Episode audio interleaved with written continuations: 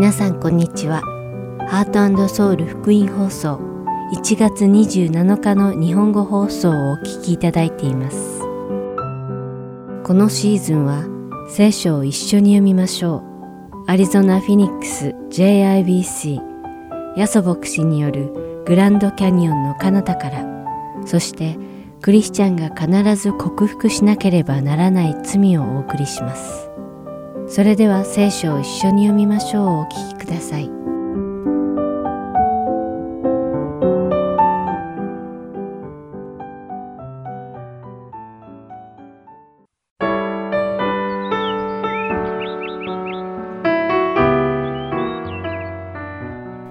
皆さんこんにちは。聖書を一緒に読みましょうのお時間です。お相手はダイヤモンド優子がお送りします。さて、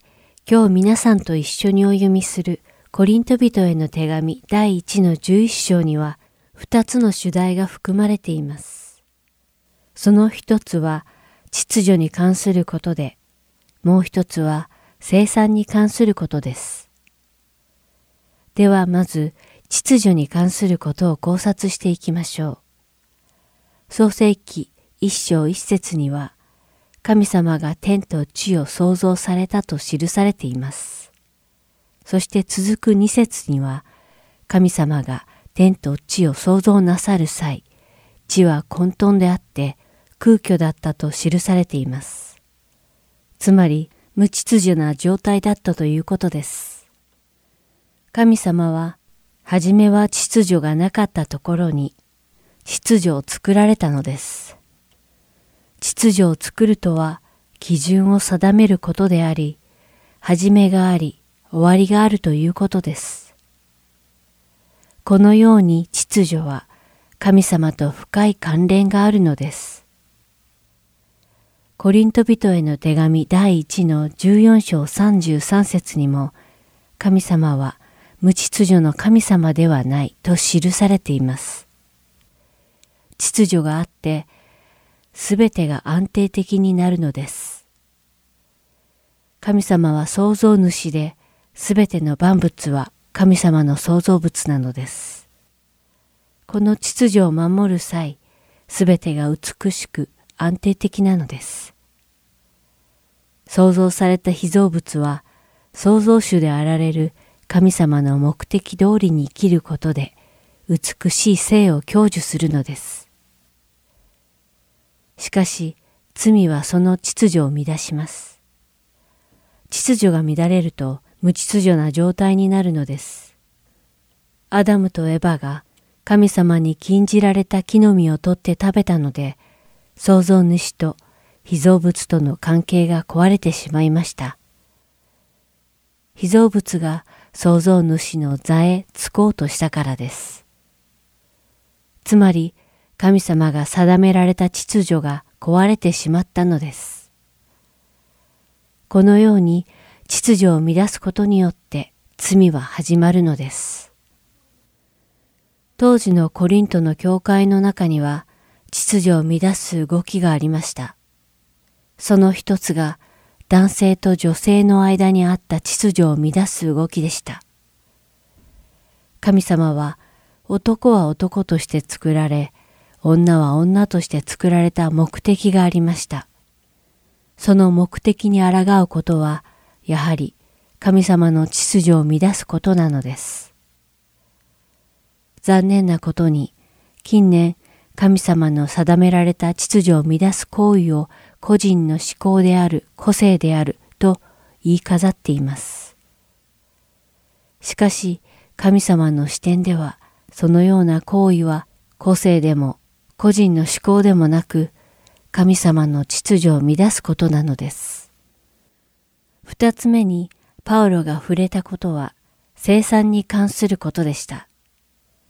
厳密に言えば、生産に関することというより、生産に挑む信徒たちの不敬な態度を指摘したのです。生産とは、イエス様が十字架にかけられる前夜、弟子たちにパンとブドウ酒を分けて与えながら、このことを繰り返し行い、私を思い出しなさい、とおっしゃった、いわゆる最後の晩餐になぞらえて、私たちクリスチャンが私たちの罪の代わりにイエス様が十字架にかけられ、その尊い命を犠牲にしてくださったことを覚える儀式なのです。しかし生産にはこれ以外にももっと深い意味がありました。それは信徒たちがこれからはイエス様によって食べて飲んで交わり一体になることを意味するのです。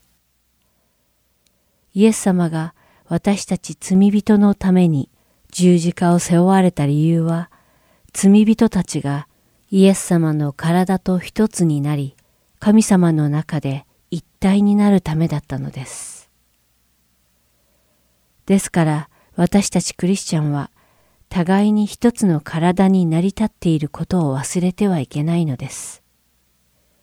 しかし、コリントの教会の信徒たちは、それを悟ることができませんでした。彼らは生産を単に食事を共にとることと考え、食べて楽しむことだけに興じていたのです。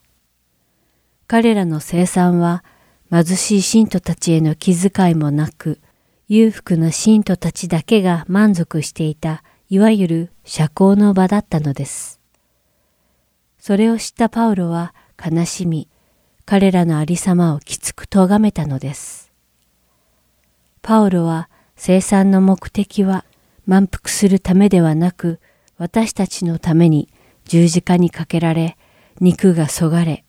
血を流し死なれたイエス様の肉を食べ、血を飲むことを覚え、そのことを他の人たちに伝えるためであることを彼らに説明したのです。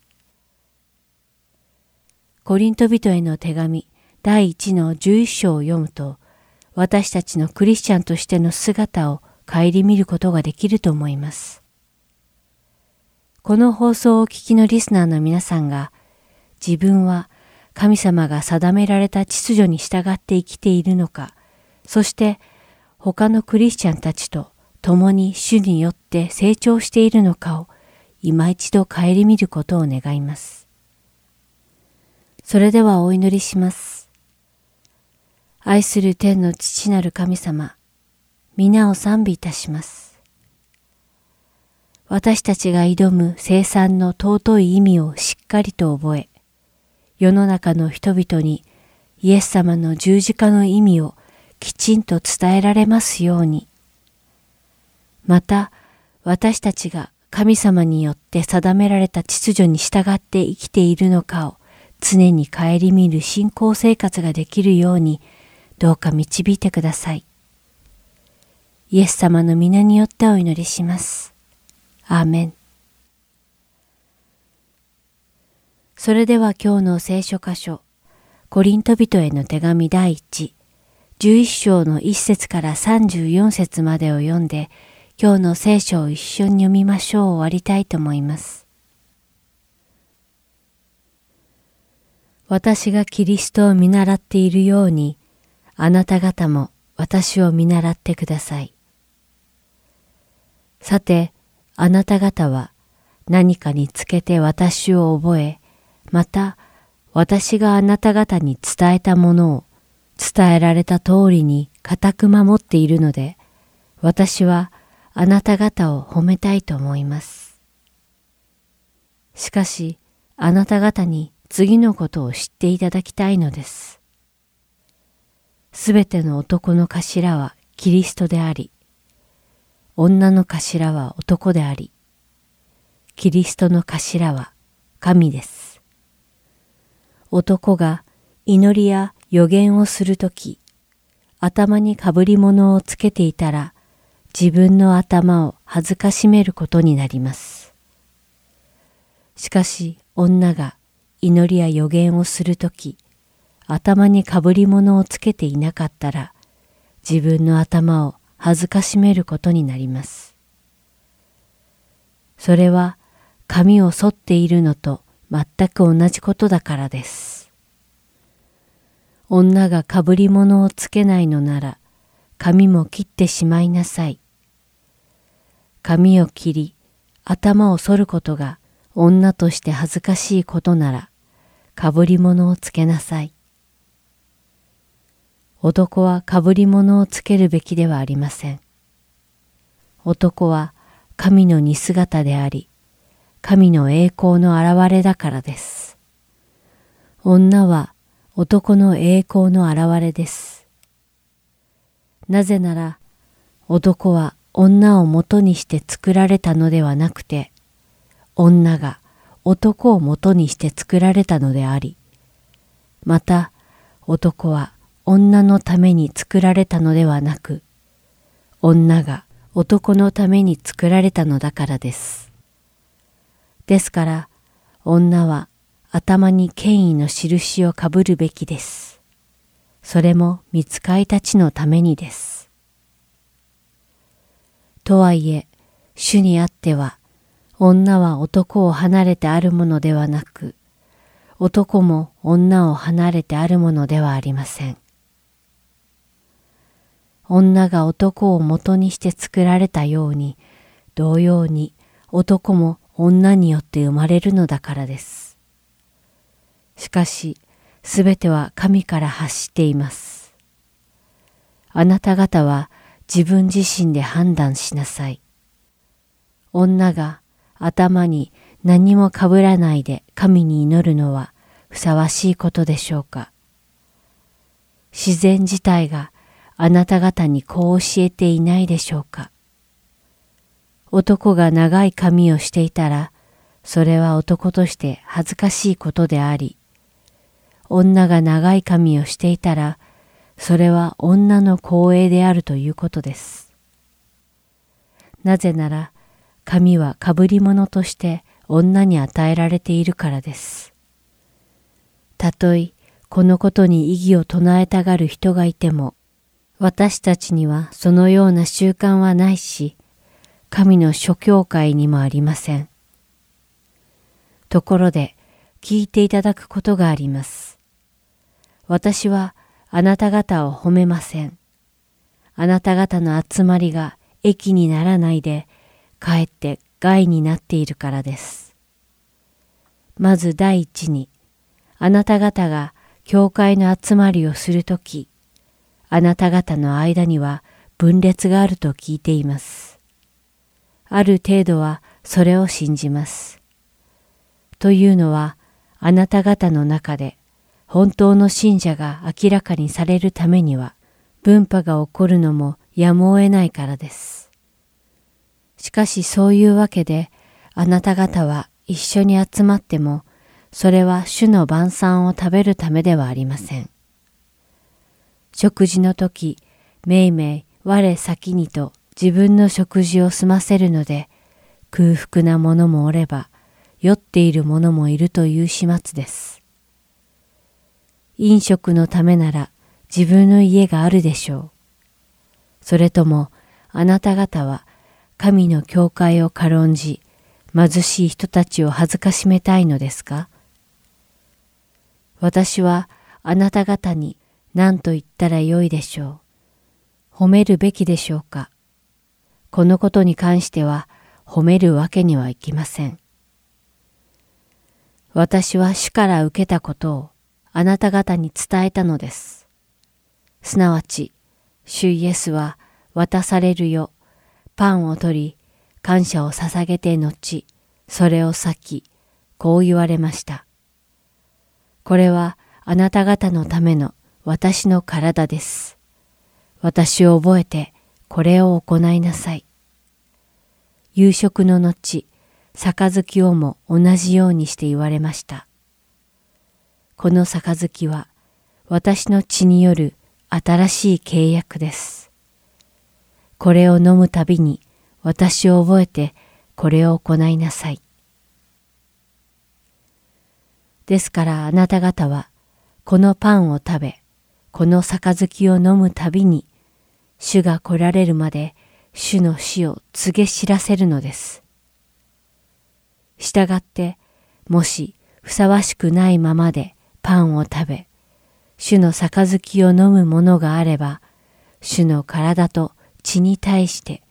罪を犯すことになります。ですから一人一人が自分を吟味してその上でパンを食べ杯を飲みなさい。身体をわきまえないで飲み食いするならばその飲み食いが自分を裁くことになります。そのためにあなた方の中に弱い者や病人が多くなり死んだ者が大勢います。しかし、もし私たちが自分を裁くなら、裁かれることはありません。しかし私たちが裁かれるのは、主によって懲らしめられるのであって、それは私たちがこの世と共に罪に定められることのないためです。ですから兄弟たち、食事に集まるときは、互いに待ち合わせなさい。空腹な人は家で食べなさい。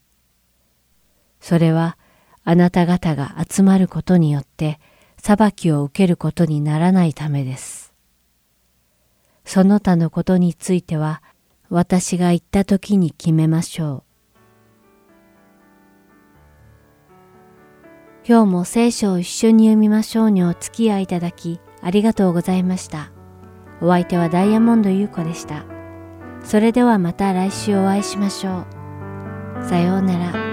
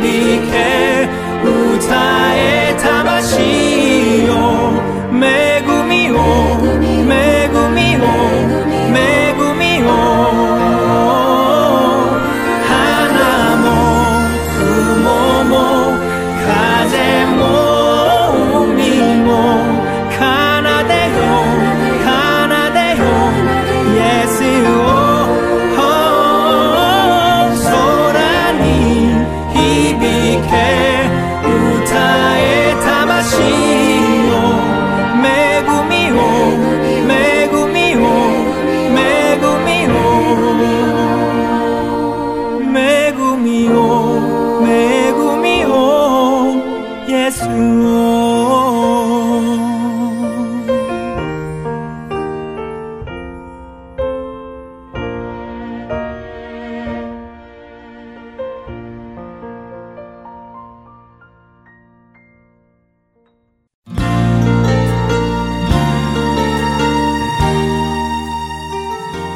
ましてはアリゾナ・フィニックス JIBC ヤソ牧師によるグランドキャニオンの彼方からをお聞きください。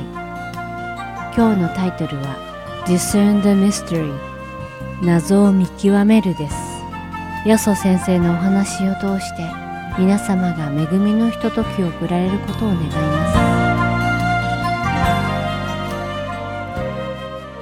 す。今日はですねタイトルはですね見分ける奥義というタイトルです。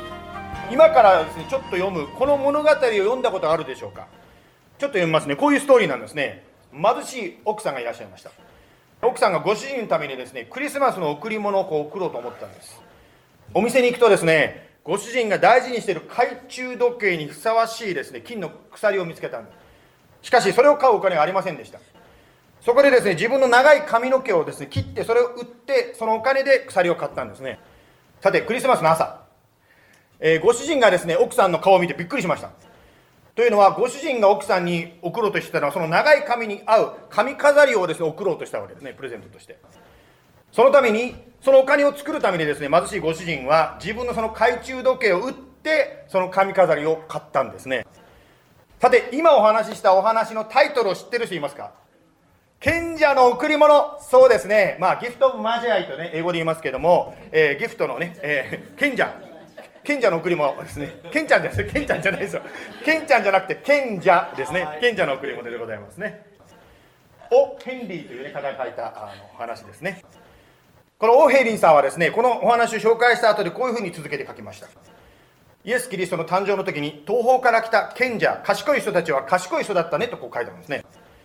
なぜならば、会話桶に似ている赤ちゃん一人子に贈り物を運んできたからです。つまり東方のこのマージャイつまり東方の賢者たちがクリスマスプレゼントを贈るという習慣を考え出したのですとそのよう小説に書いてありました。プレゼントというのはですね大抵こう包んであるわけですよね。ですから何が入ってるかわからないわけです。ですから開ける時にですね何が出てくるかというのはとても楽しみなんです。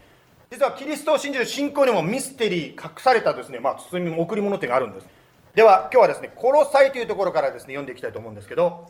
実はですねあの私の教会ですねまあ、スモールグループ終わっちゃったんですけど、スモールグループの中でですね、このリビングライフという本を使ってて、そこが今、殺さになってるんですね。ですから、この際、殺さいを呼びたいと思いますという、しょうもないジョーク言っても誰も笑わないと思うので、さらっと流したいと思うんですけども、もう一回言いますね、この際、殺さいを読みたいと思いいってね、面白くない。では、殺さいのですね、一章の25節からですね、えー、しばらく27節まで読んでいきたいと思います。私は神から委ねられた務めに従って、教会に使えるものとなりました。あなた方に神の言葉を、すなわち、世々の昔から多くの世代にわたって隠されてきて今は神の生徒たちに明らかにされた奥義を余すところなく伝えるためです。この奥義が違法人の間でどれほど栄光に富んだものであるか神は生徒たちに知らせたいと思われました。この奥義とはあなた方の中におられるキリスト栄光の望みのことです。まあここでですね隠された奥義、まあ、奥義というよりも英語のミステリーの方が私には分かりやすいと思うんですけど、まあ、ミステリーと言われるものは何ですか？キリストですと書いてありますね。つまりキリストが私に全世界に光を照らす全世界の人を救う。それがスペシャルなプレゼント贈り物だったんですね、まあ、それが明らかになったのが今私たちがお祝いしているこのキリストの誕生クリスマスでございます。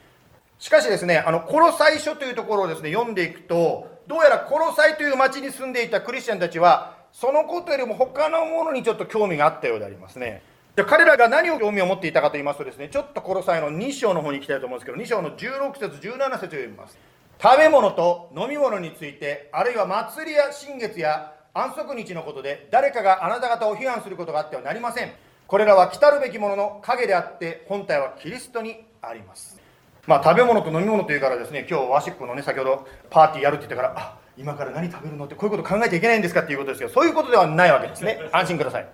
そういうことじゃなくって当時のですね殺されの人たちはですね旧約聖書にあった食べてはいけないとか食べてはいいとかっていうそういう戒め食事制限に対するまあことに関して興味があったようです。またさまざまなです、ね、旧約聖書に書いてあってこの日はこうしなさいとか守りなさいという祭りとか戒めを守ることで神様につながろうとするそのようなことに興味があったようであります。まあこれを専門用語で立法主義と言いますよね立法主義。ちょっとこの立法主義に関してですねちょっとね成長したい方がいらっしゃるかもしれないので少しリソースを紹介しておきますけどあの日本語でね聖書のことを詳しく説明してる本ってあんまりないんです。残念ながらクリスチャンが少ないから本も売れないのでできないんでしょうかね。しかし日本語と英語特にこの教会は2つの言語の教会ですけども日本語と英語でですねあるものがあるんですねまだ。英語オリジナルですけどハーレーズ・バイブル・ハンドブック日本語では新聖書ハンドブックというのがあるんですね。えー、日本語ではハンドブックとカタカナで書いてあるんですその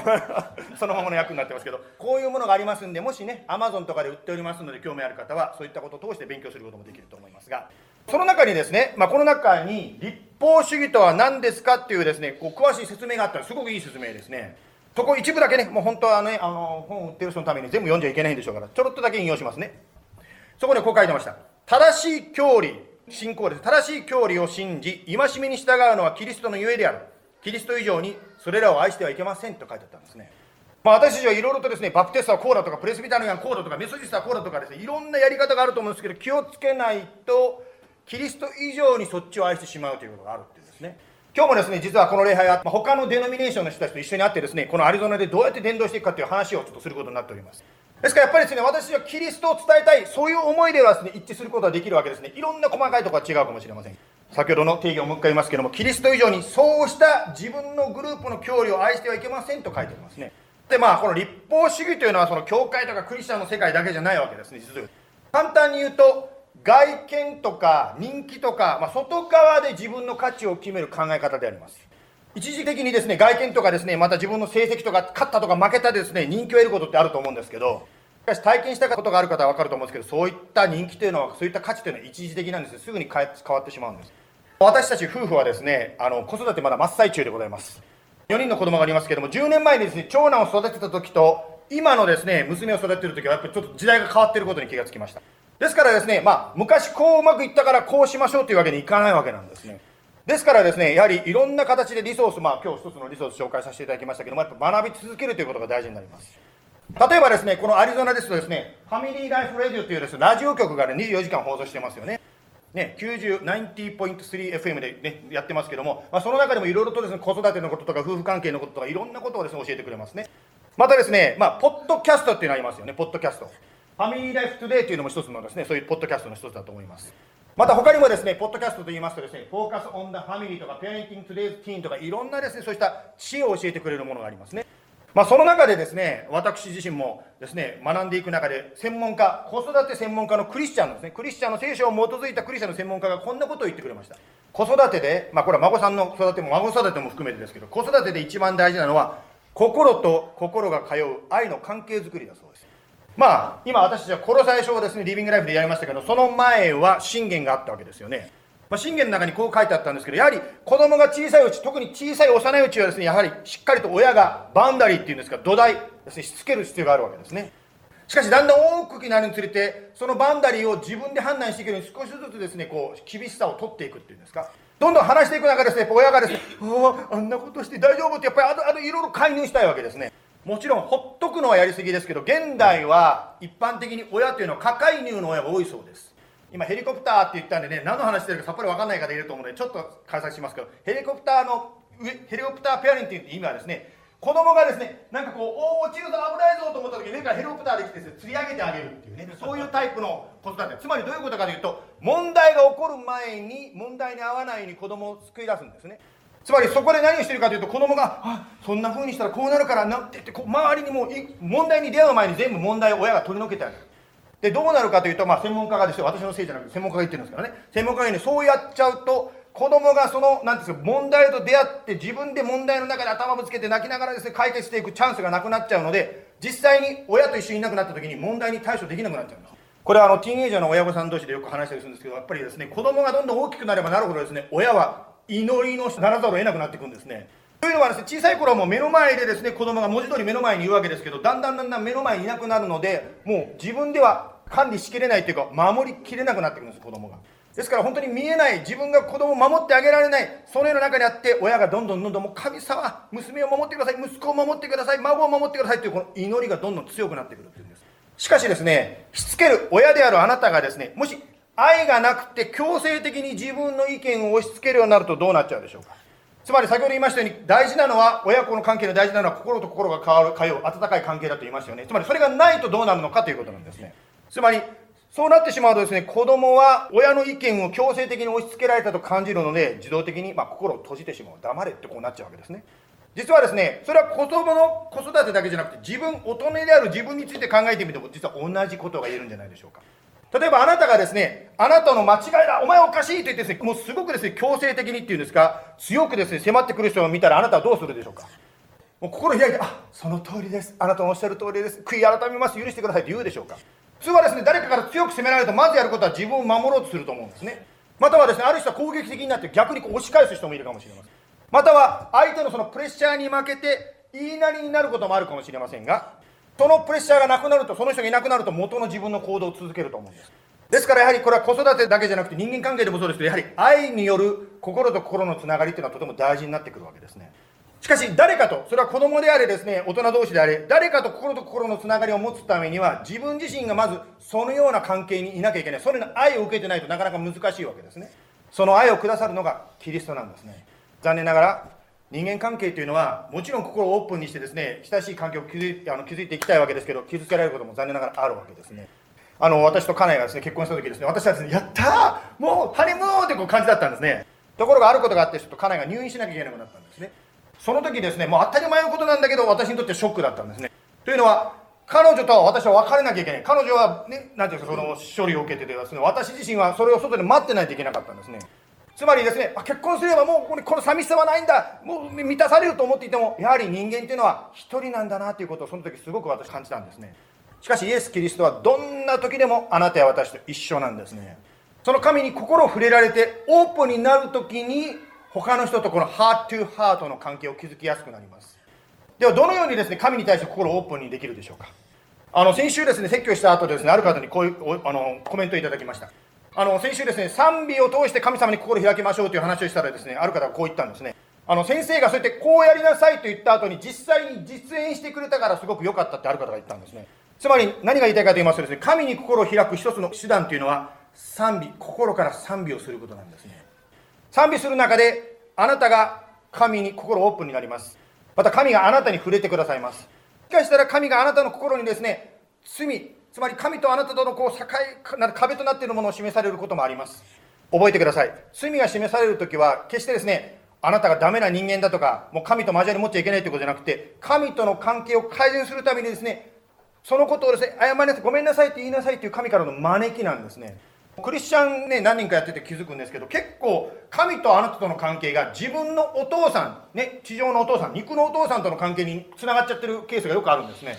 ですからですね、まあ、私なんかもですね、やはりこうお父さんが怒ってるっていう時はですね、お前出ていけ、もうなんかそう断絶のようなイメージがあったんですね。だから注意されるとか叱られるっていう意味は、お父さんからキックアウトされるっていうそういうイメージしか私はなかったわけですね。しかし聖書を学んでいて、特にイザヤ書ですね、イザヤ書を通してと教えられたんですけど、神があなたや私の罪を示すというのは、あなたや私を招いてるんですね。こっちに来なさい。許してあげるからごめんなさいって言いなさいという招きだったんですねですから旧約聖書の中で神様怒ってる姿がありますけどその怒りはただ怖いんじゃなくってもう涙による神の招き叫びなんですね。まあ、昨日ですねお医者さんと話したんですけどもあるお医者さんと話したんですけど、まあ、お医者さんっていうのはですねやっぱり私が時々受けたくないある処置をです、ね、治療しなきゃいけないんですけどそれは何でですか？私たちをいじめるためですか？そうじゃないですね。その処置を受けるならばあなたは癒されるわけですね。神様もそうなんですね。罪を示すというのはあなたは私を自由にするためにその罪を指摘されるんですね。ですから神様の前にそういう罪が示されたらごめんなさいと謝ったりしながら本当に賛美を通して祈りの中で神との関係をこう強めていくわけですね。まあ、先週ですね、もうすぐ私調子に乗っちゃうんですけどですね、よかった、あれやってよかったっていうからですね、今日もまたですね、やりたいと思うんですけど、えっ、ー、と、ネクストライドなんですけども、あのですね、まあ、ちょっと賛美ですけどね、こういう賛美があるんですね、主よ私は上乾いて今ここに来ました。主よあなたに両手を挙げて心から崇めます。その次。主よあなただけが私を満たしてくださる方主よあなただけに賛美の歌を捧げます。この歌はですねちょっと歌ってみたいと思うんですけど本当はねこれずっと長い間歌えばいいんですけどちょっと説教ということなんでその「あよい」って言ってください。あなたのために1回だけ歌わせていただきますね。はいこういう歌でございます。いきましょう。知ってる人一緒に歌ってください「よ私は上乾いて今ここに来ました。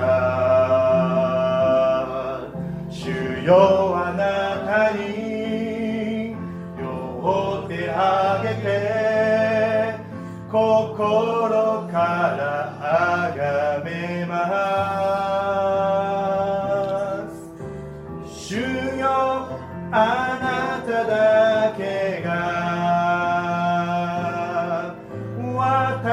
を満たしてくださる方。主よあなただけに賛美の歌を捧げます。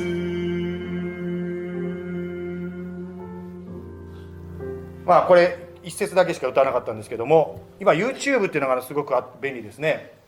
あの YouTube の中でねこの満たしてくださる方っていうのを検索していただくとこのまま出てくると思うのでぜひねあの家でも賛美してみてください、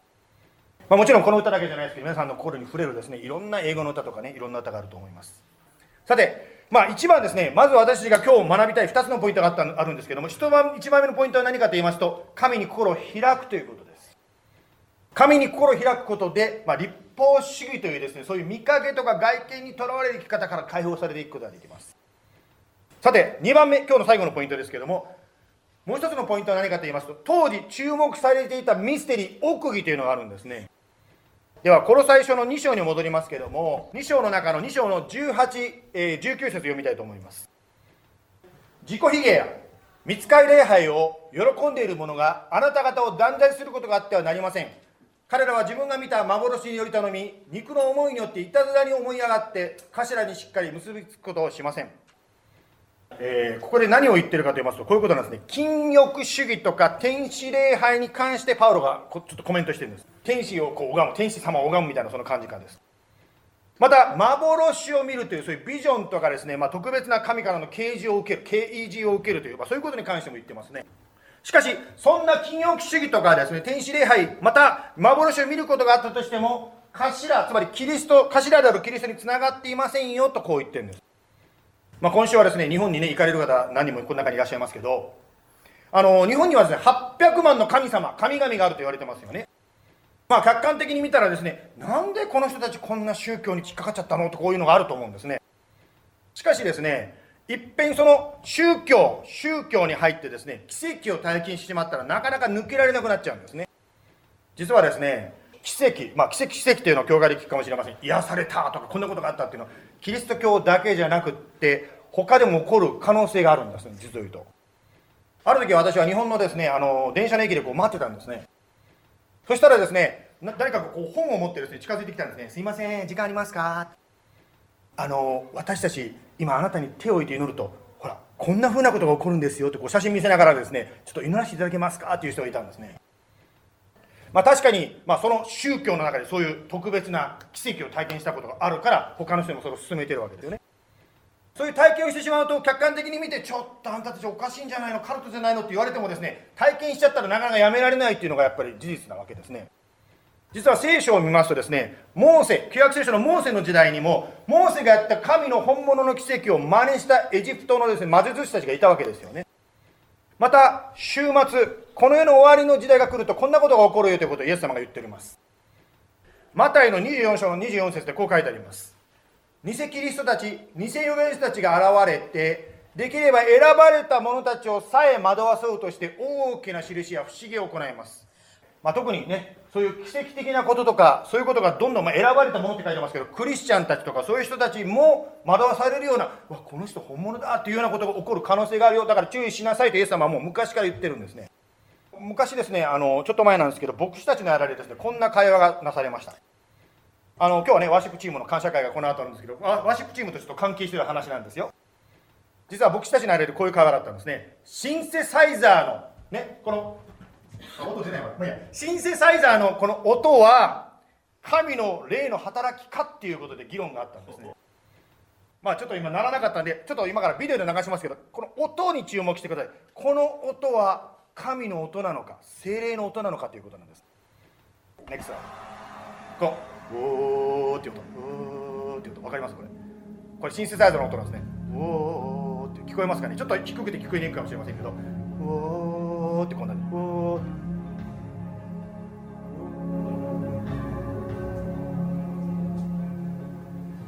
はい、もう一曲いきますね。分かりにくかったかもしれないんで。次、シンセサイザー、こういう音も出ます。Here's another song.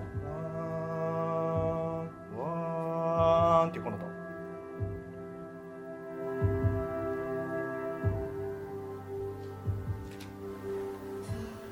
よくね、あの、JBC ではあんまりそういうやり方しないかもしれませんが、皆さんも教会に行った時あると思うんですね。こう、牧師が祈り始まると急に、わーんって音が鳴ってくるんですよね。わーんって音が来ると、なんかこう、お、なんか神がいるような気がするってこうなるわけですね。まあそういう中でですね、やはりこう、教会のリーダーの間でこう、ちょっと議論が起こってきたという。この音が神の音なのか、または実効的にやってるのかという話なんですね。まあ皆さんもうね、理性があるから分かると思うんですけど、じゃあ、停電があった今みたいにですね、例えば壊れちゃって音が出なくなったら神はいなくなっちゃうんでしょうか、これ。祈りましょうって言ってもあの音楽が慣れてこないとなんかちょっと雰囲気が祈る雰囲気じゃないな神はこの教会にいないんじゃないかと思ってしまう。違うわけですよね。または病気で痛い時ですね苦しい時にですねやっぱり苦しい時に神を感じられないっていうか神はどこにいるんだみたいなそんな痛いしか言えないわけですよね。または皆さんもこういう経験あると思うんですけどなんでこんなことが起こるんだろうと急になんか自分が一人ぼっちになっちゃうような神がいなくなっちゃったような経験もあると思うんですねイエス様はこうおっしゃってますマタイの28章の20節見よ私は世の終わりまでいつもあなた方と共にいますちょっとイエス様の大事な言葉なんでですね、ちょっと声を出して皆さんと一緒に英語と日本語で読んでみたいと思います。 One, two, three.見よ、私は世の終わりまでいつもあなた方と共にいます。 One more time もう一度。見よ、私は世の終わりまでいつもあなた方と共にいます。この写真、どうしてこの写真選んだかというとですね、まあ、これが私の手、これがイエス様の手。仮に私が握力がなくなってもう持てませんって思ってもイエス様が両手でしっかり私を握ってるこれが私たちなんですねですから私たちがその感覚というんですか感情というんですか神様はいないんじゃないかそんなフィーリングがないシンセサイザーが流れてないそんな時でもいると言ったらいるわけなんですよ神様は。言い方を変えるならばこれイエス様ご自身の性格に関わってくるんですね。イエス様は嘘をつくのかということなんですね。いるって言ったらイエス様は嘘をつけないのでいるわけなんですね。本当にいるんですね。仮に私がそうは信じられないと言ってもいるって言ったらイエス様がいるって言ったわけだからいるわけで信じられなくても私が。つまり私が信じようが信じないがいると言ってるイエス様はあなたや私と共にいるんですね。1番目のポイントでですね神との心の通う関係が大事ですよということを言いました。まあ、その中にやっぱり感情というのもついてくると思います。ですから、この賛美をする、歌を歌うとやっぱり心が関わってくるので、やっぱり歌とかですね、その感情的なイエス様との関係というのも大事であります。しかし、今度逆の間違いっていうんです。か落とし穴があの感情ばかりに行き過ぎてしまうと感情がなくなった段階で神との関係が切れてしまうんですね。つまりここに感情と理性のバランスがあるということなんです。2つあるんですね。つまり気持ちが乗らない時感情が乗らない時も理性を働かせてイエス様がこうおっしゃったんだという聖書の約束神の約束に立つ必要があるんですねだから私たちは毎日もう JBC に来てる方またかと思われると思うんですけど毎日聖書読みましょうまあもちろんですね、いろんな読み方がありますけど、例えば携帯電話で読めるですね、日本語と英語のですね、そういった聖書を読むのもあるようでございますので、そういうのを使ってもいいかもしれませんね。それ YouTube に載せておきますんでね、まあまたスクリーンショット撮っていただいてもいいと思うんですけど、まあこういったことを通して1年ですね、少しずつでもですね、御言葉を読んでいこう、イエス様の約束をいただこうとこうするわけですね。そして今日一日その約束にすがって、それを信頼して、イエス様は嘘つかないんだから絶対にそうすると信頼して生きていくんですね。今日は2つのポイントで学びました。1番、賛美の中で心を神に開きましょうということを学びました。2番目聖書を読むことで感情でなく聖書の御言葉約束に立ちましょうということになりましたお祈りしましょうイエス様今日こうして今教えていただきました。私たちが今リビングライフで読んでいるコロサイ人への手紙の人たちはいろいろと迷っていたようであります。立法主義っていうんでしょうか。外見見かけこれをやってるそういう外見だけで自分の価値を得ようとしておりました。また特別な奇跡とか幻とか天使を拝んだりいろんなそのことを通して、まあ、そういうなんて頭につながっていないとまではっきり言ってますけどそういった関係に生きているんだ。奥義に彼らの言う奥義に生きてるんだということを学びました。しかし本当の奥義は今日の聖書の中でキリストにあるんだということをもう一度学びました。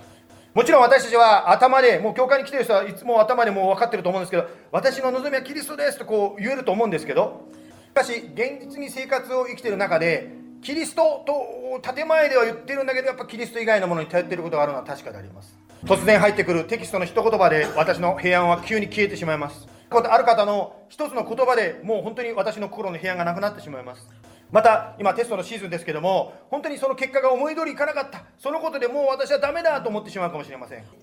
本当に神様あなたが私たちの全てを満たしてくださるお方。本当に神様そのあなたに私たちは近づいていきたいと思います。祈りながら今祈りを聞いている皆さんに質問したいと思います。あなたはイエス様私はあなたをイエス様を信じたいですと思う方この中にいらっしゃるでしょうか。もしその方がいたら今目をつむったままに姿勢で少し手を挙げてください。この礼拝が終わった後で少しですねその信じるということに関して説明させていただきたいと思います。いかがでしょうか？今祈りしている方の中でイエス様私は信じたいですという方いますか？YouTube でライブ放送を見ている方の中で信じたい方ぜひ教会に連絡ください。イエス様本当にあなたにあって私は希望があるということ本当にこの世にあっていろいろ辛いことがあってもあなたは励ましてくださる方共にいてくださる方であることを感謝いたします。主よあなただけが私を満たしてくださる方。主よあなただけに賛美の歌を捧げます。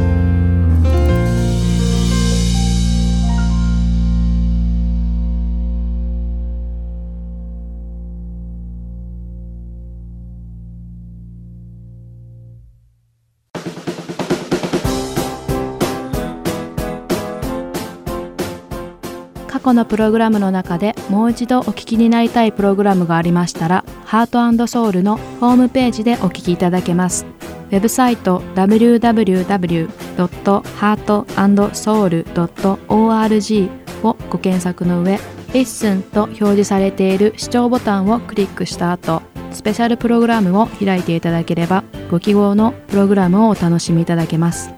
また、すべてのプログラムをご自宅のコンピューターにダウンロードできるとともに CD からお聞きいただくこともできます。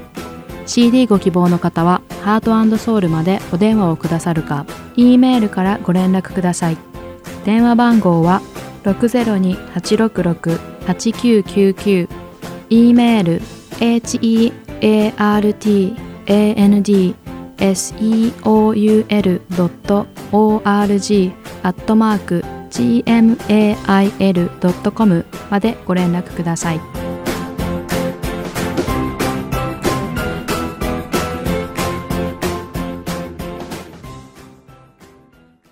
それでは、クリスチャンが必ず克服しなければならない罪をお聞きください。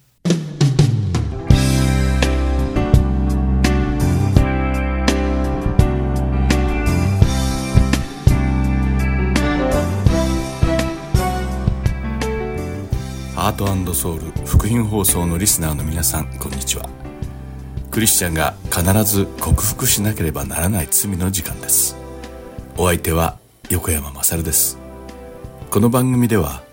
アメリカのクリスチャン作家のジェリー・ブリッジズ氏が書いた Respectable Sins を通して私たちクリスチャンが克服しなければならない罪について考察していきます。第4回目の今日は心配すること不安になることの罪についてお話ししたいと思います。私たちは生きている中で様々な心配事に遭遇します。皆さんの周りにもいろいろな心配事をたくさん抱えた友人や同僚がいるのではないでしょうか。特にパンデミックの後は仕事が減って経済的な苦境に直面している人が多いのも事実です。薬物問題のある子供や家族を抱えて大変な思いをしている人や夫婦関係の問題で離婚を考えている人もいるかもしれません。また、病気に苦しみ、将来が不安な人もいるでしょう。病気というのはその重さにかかわらず、体だけでなく、心も蝕んでいくからです。人は病気になると、肉体の苦痛だけでなく、この先一体どうなってしまうのだろうかという不安と恐怖に心が押しつぶされてしまうのです。実はこの健康に関する心配は、病気にかかっている人だけに起こるのではありません。健康な人でさえも、自分もいつか大きな病気になるのではないかと不安になっています。そして、この食べ物は健康に良いだとか、このサプリメントは必ず取る必要がある、などと考え、さらには病気の早期発見のために、どの健康診断をどのくらいの頻度で受けるべきだ、などと、病気を恐れるあまり、過剰に健康に執着してしまう傾向があるのです。皆さんはいかがでしょうか？今、悩みなどありますか？不安や恐れの種は一体何でしょうか？また自分の計画が思い通りに進まずに不安になった時や将来が見えない時、皆さんは一体どんな反応を示すのでしょうか？この世では神様を信じない人も私たちクリスチャンと同じような悩みや不安を抱えて生きています。彼らも似たようなことで悩み、絶望的な状況にいつも怯えて生きているのです。私たちクリスチャンと彼らの唯一の違いは、不安や悩みを解消しようとする方法にあります。神様を信じていない彼らは、悩みが深刻な時には、占い師を訪ねたり、おみくじを引いたり、問題解決のために多額の金額を支払ってお払いしたりします。中には、藁にもすがる思いでカルト宗教に頼って怪しげな儀式に参加したり、高額なお布施を払わされたり、とんでもない金額の壺や数珠を買わされる霊感商法に引っかかってしまうかもしれません。もちろん、クリスチャンである私たちは、そのような不経験な行為に走ることはないでしょうが、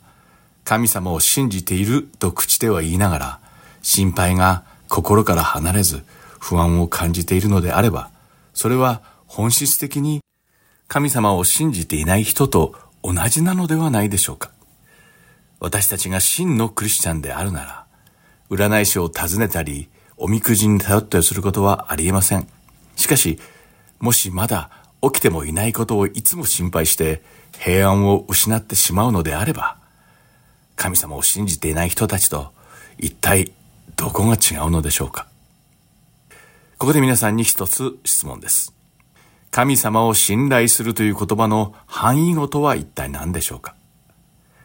神様を信頼するという言葉の反対ですから、神様を信頼しないこと、信じないこと、つまり不信仰というような言葉が思い浮かぶのではないでしょうか？ところが、このレスペクタブルシンズの著者、ブリッジズ氏は、神様を信頼することの範囲語は、心配すること、不安になることだと述べています。この二つの精神状態は、神様を信頼していない罪だと言っているのです。彼は二つの理由を挙げてこのことを説明しています。まず一つ目の理由は、心配することは神様への信頼の欠如を意味するとブリッジス氏は書いています。ではここでマタイの福音書の第6章の25節から32節を読みながらイエス様が私たちの心配事について一体何とおっしゃっているのかを見ていきましょう。そこには、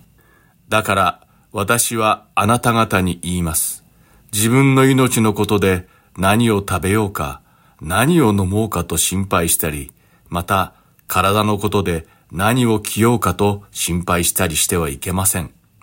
命は食べ物より大切なもの、体は着物より大切なものではありませんか。空の鳥を見なさい。種まきもせず、借り入れもせず、蔵に収めることもしません。けれども、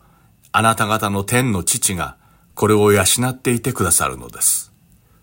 あなた方は鳥よりももっと優れたものではありませんか。あなた方のうち誰が心配したからといって自分の命を少しでも伸ばすことができますか？なぜ着物のことで心配するのですか？野の百合がどうして育つのかよくわきまえなさい。働きもせず、紡ぎもしません。しかし、私はあなた方に言います。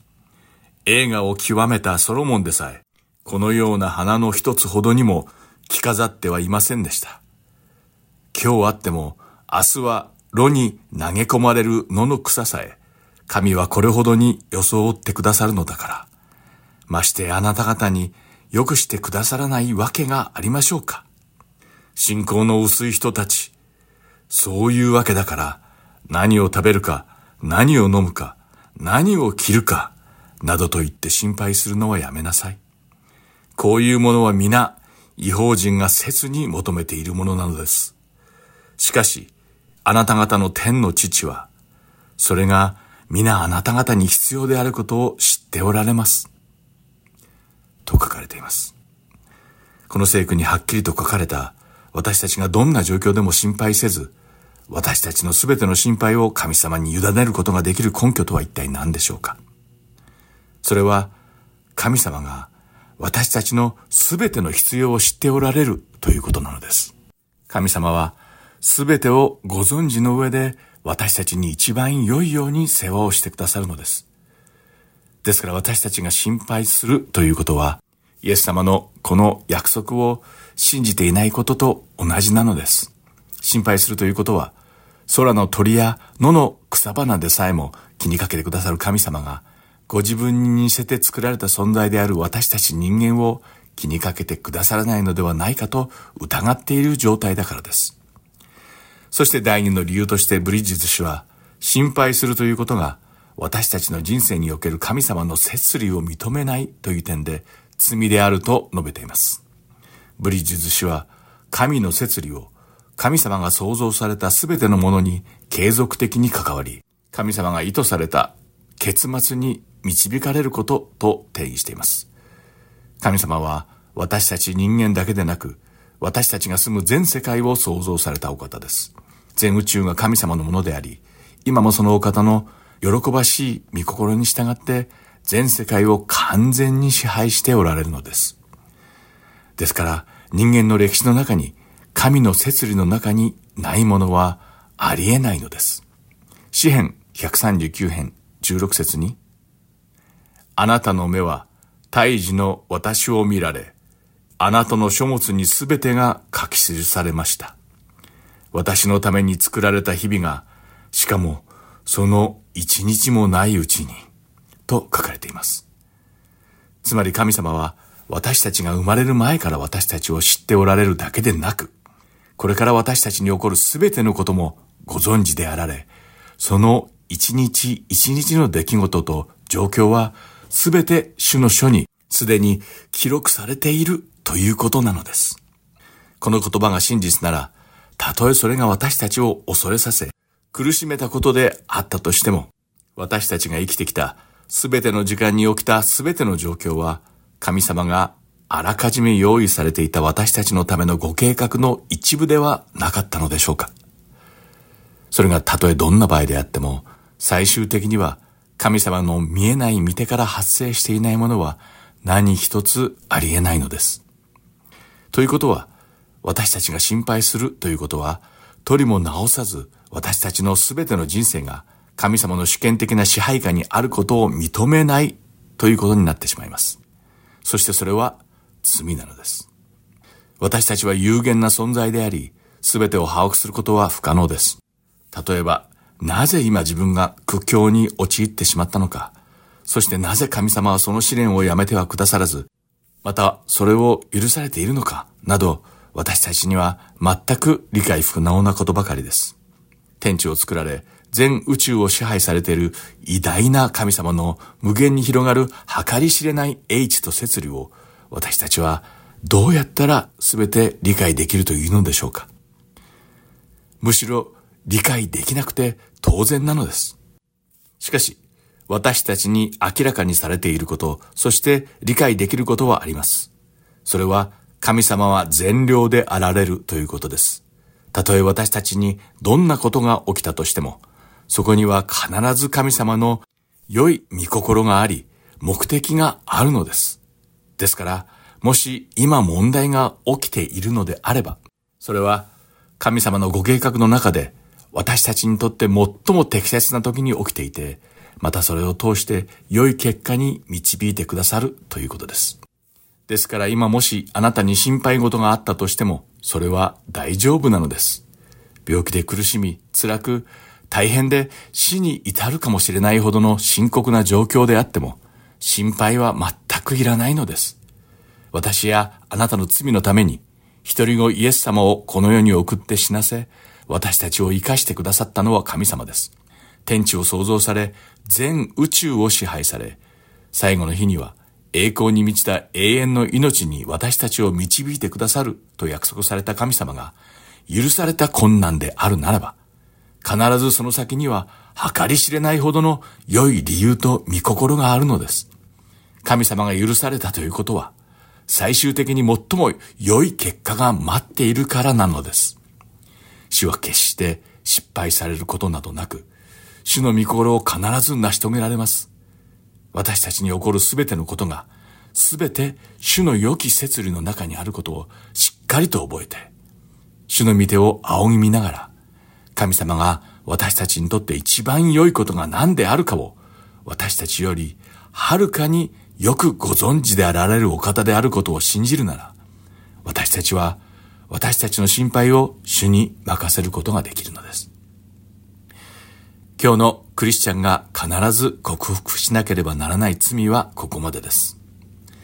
皆さんのこの一週間、たとえどんな困難に見舞われたとしても、主に完全な信頼を置き、不安に苛まれず、心配で心が押しつぶされず、私たちの心がいつも主がくださる平安で満たされていますように、願い祈ります。ではまた来週お会いしましょう。お相手は横山まさるでした。さようなら。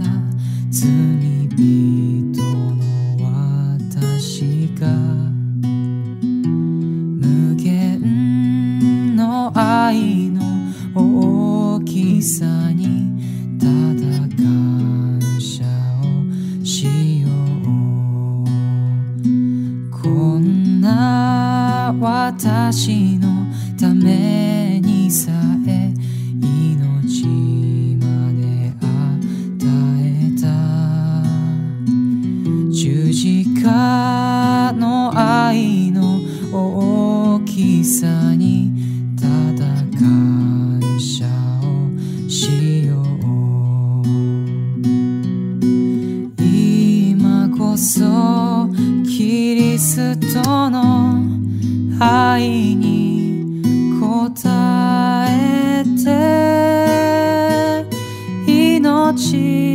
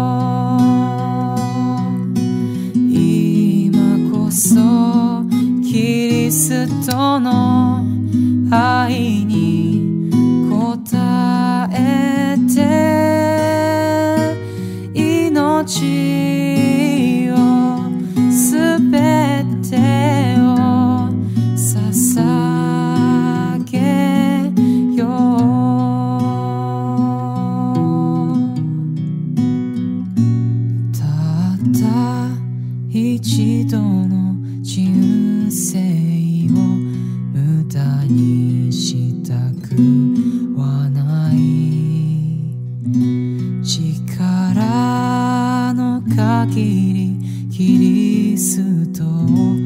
愛し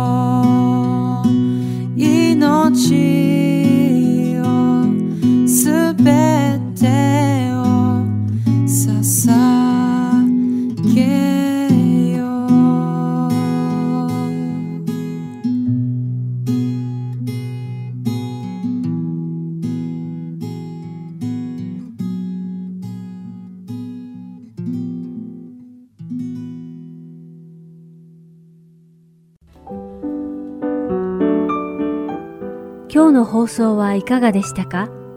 最後までお付き合いくださりありがとうございました。また来週お会いしましょう。